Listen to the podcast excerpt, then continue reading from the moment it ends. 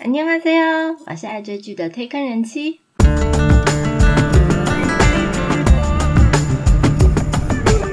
欢迎大家来听我说句话，跟着我一起掉入无止境的追剧人生吧。Hello，我是推坑人妻，今天特别内容电影的推荐。原本今天是要打算推荐《某一天灭亡来到我家门前》这部韩剧， 但是因为这部韩剧的中后段的剧情让我差一点点就弃剧了，所以我没有办法硬着头皮去写它的介绍。那可能之后会企划一个今年度让人失望的韩剧清单，这部片应该会在里面吧，哈哈哈。今天要介绍久违的韩国恐怖片《第八页》，人妻我最爱看恐怖片了，所以我非常的期待。第八页这部电影，其实它已经在二零一九年的年中就杀青了。那原本是要排定在二零二零年的上映，但是因为去年就遇到了新冠肺炎的疫情，所以影响很多部电影的上架，所以也导致这部电影啊迟迟没有办法登上大荧幕，因为一直延期嘛。那后来 Netflix 就购入它的发行权。那所以它在七月二号上个礼拜五就上架在所有 Netflix 的全球平台。那感谢网飞，谢谢你让我看到韩国电影。第八页也是继《胜利号》、《酸酸甜甜爱上你》之后，跳过院线片，直接在网络平台上全球发行的一部韩国电影。第八页是由新人导演金泰亨他自编自导。那他的故事是在说一位退休的僧侣，嗯，僧侣就是韩国应该韩国和尚的意思。那他为了阻止被封印多年的未知力量，那解开之后呢，他就会危害人间，所以他展开了八天的搏斗。那在传说中呢，第八页里面呢，世界会陷入一片混乱。那第八页的电影名称呢，八，那除了是阿拉伯数字的八的含义以外。其实它有非常多的暗示，那八也是这个邪恶力量必须重新苏醒所需要的日子，所需要的天数，那也是需要附身在人体的数量。嗯，其实我算算应该是七个人啦。那但是呢，在电影里面的片尾啊，它其实把八啊，就是九十度旋转，把它放倒，其实会变成一个就是呃无限的那个标志符号，这也代表啊这个。邪恶的力量啊，没有办法完全消失。究竟是不是真的可以压制住这股力量不被解开呢？那我们继续看下去喽。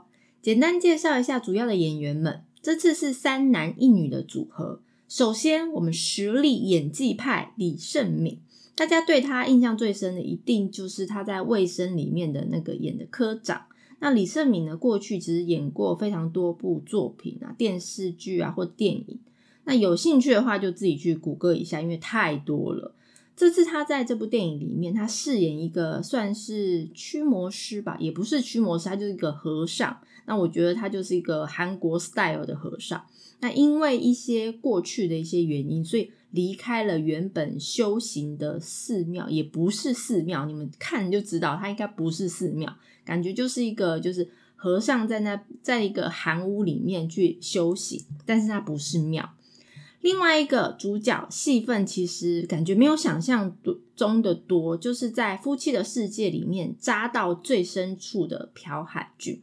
那这次在戏里面，他饰演一位刑警，那奉命要调查七起受害者死法非常诡异的命案。接下来，我认为戏份最多的男主角。有演技神童称号的南多里，那南多里出道的作品其实是韩版的《流星花园》，他那时候只有七岁耶。他大部分的作品其实都是饰演主角的童年时期，感觉很像以前的吕珍九。那他也获得非常多演技大赏里面的童星奖，可说是明日之星啊。大家看他演出就知道。那这一次他在电影里面饰演小鲜肉少年和尚，叫青世，那也算是这一个呃电影封印是不是被解除的关键角色。最后只有两句台词的女主角金玉珍。金玉珍之前在《拥抱太阳的月亮》里面饰演女主角韩佳人青春版，那所以她从那部戏以后开始慢慢就走红吧，可以这么说。所以她被称为就是国民妹妹。虽然她知名的作品是呃跟朴宝剑演的《云画的月光》，还有前阵子的《便利店星星》。不过，他其实在四岁的时候就已经出道。那时候，他就是有参与电影《亲切的金子》里面有客串一个被绑架的小孩，而且在他六岁的时候就以《我生命中最美的一周》获得大钟奖的最佳新人。天呐，才六岁，年纪这么小就演技大爆发，那当然就是不往演艺圈发展很浪费。那在电影这部电影里面，他饰演。和七起离奇命案有相关的一个神秘女子叫艾丹。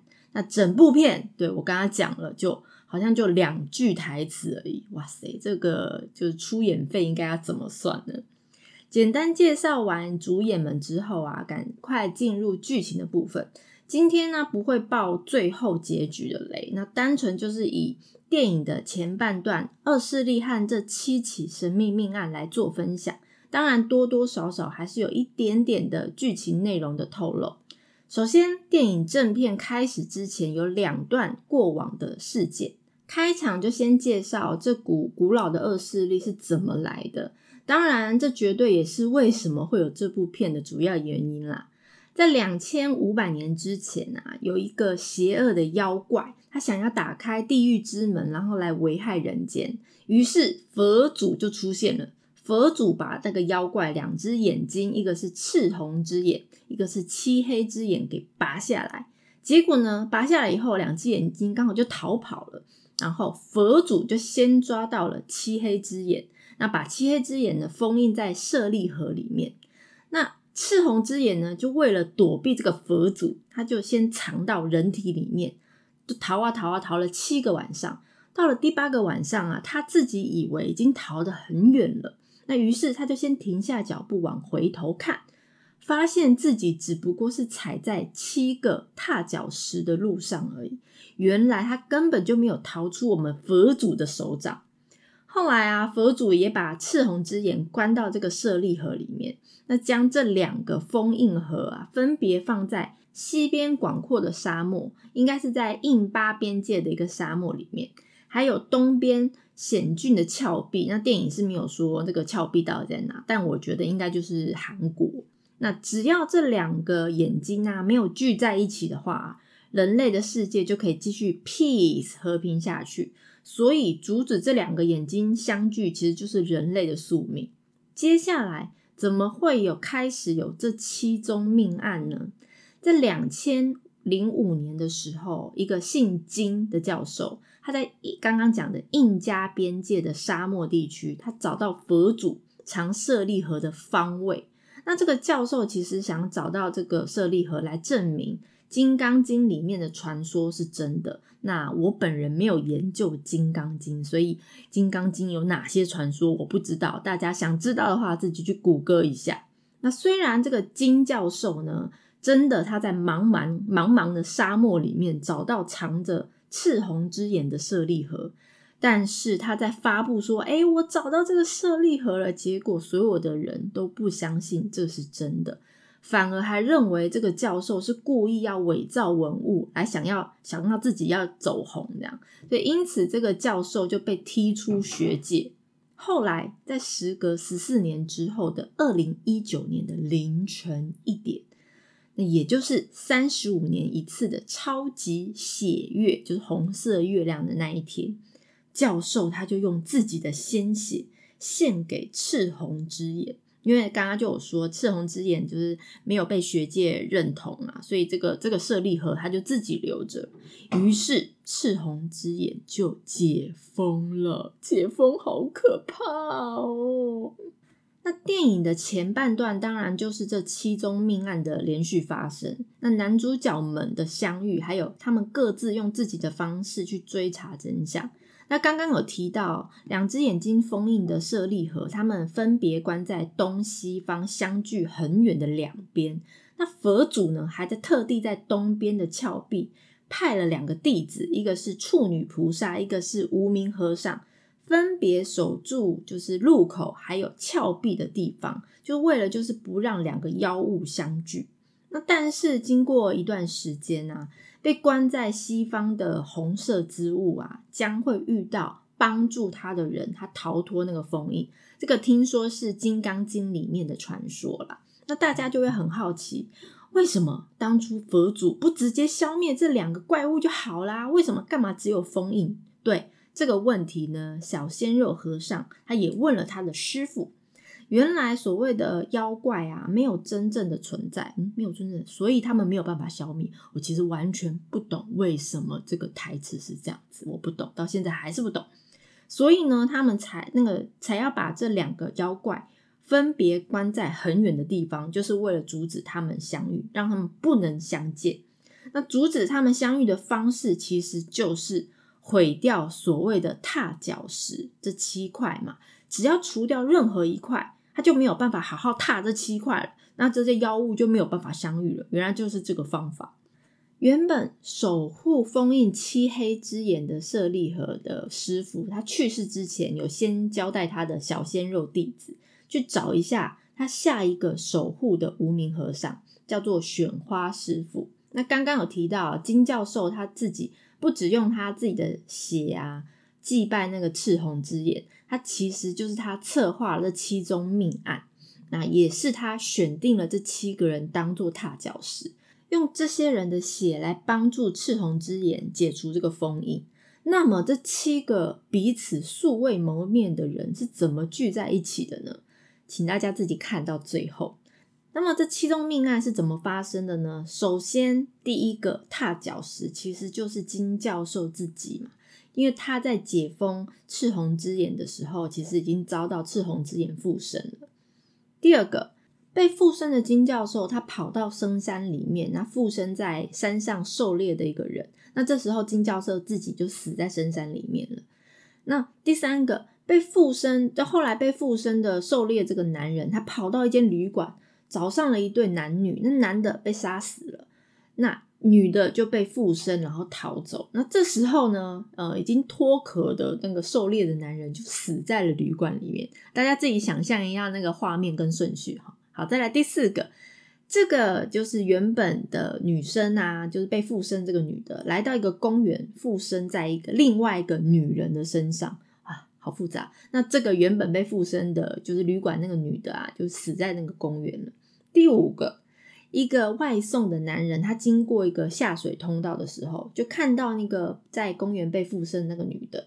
那于是他本来想上前搭讪这个女生，结果自己就被附身。那女人当然就死在这个下水通道呃附近的一个排水孔里面。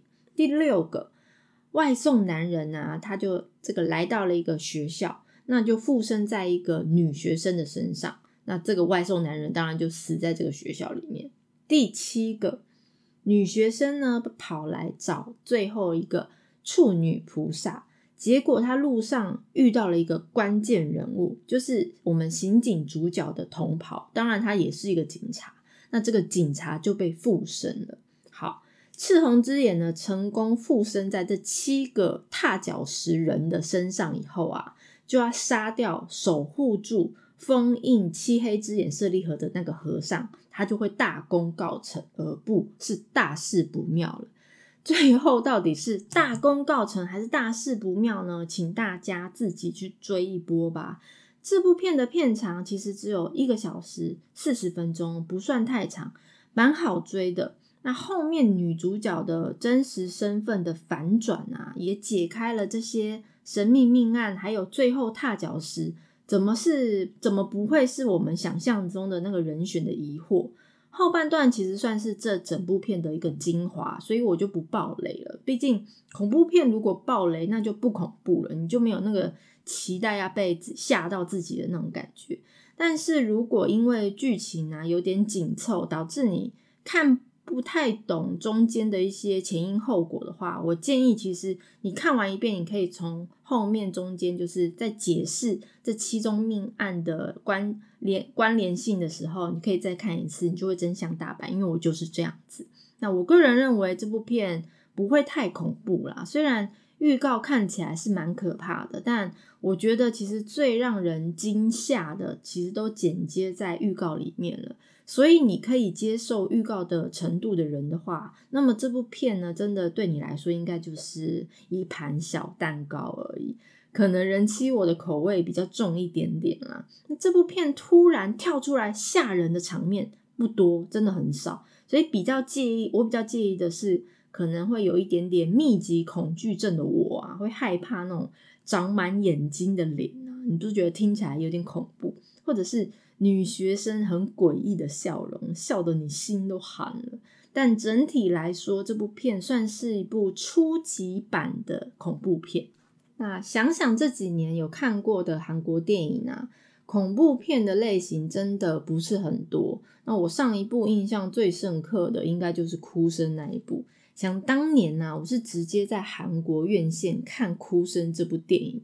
在韩国看电影啊，毕竟没有字幕啊，它连韩文字幕都没有，所以我看的跟听的都很辛苦。不过，哭声的整个剧情和氛围，加上演员的表现啊，都真的就是让我直接在电影院尖叫。如果大家对于介绍内容有什么想法，或想要了解哪一部韩剧，都欢迎大家来告诉我。今天特别版是没有片尾曲的啦，我是推坑人妻，一起掉入无止境的追剧人生吧，下次见。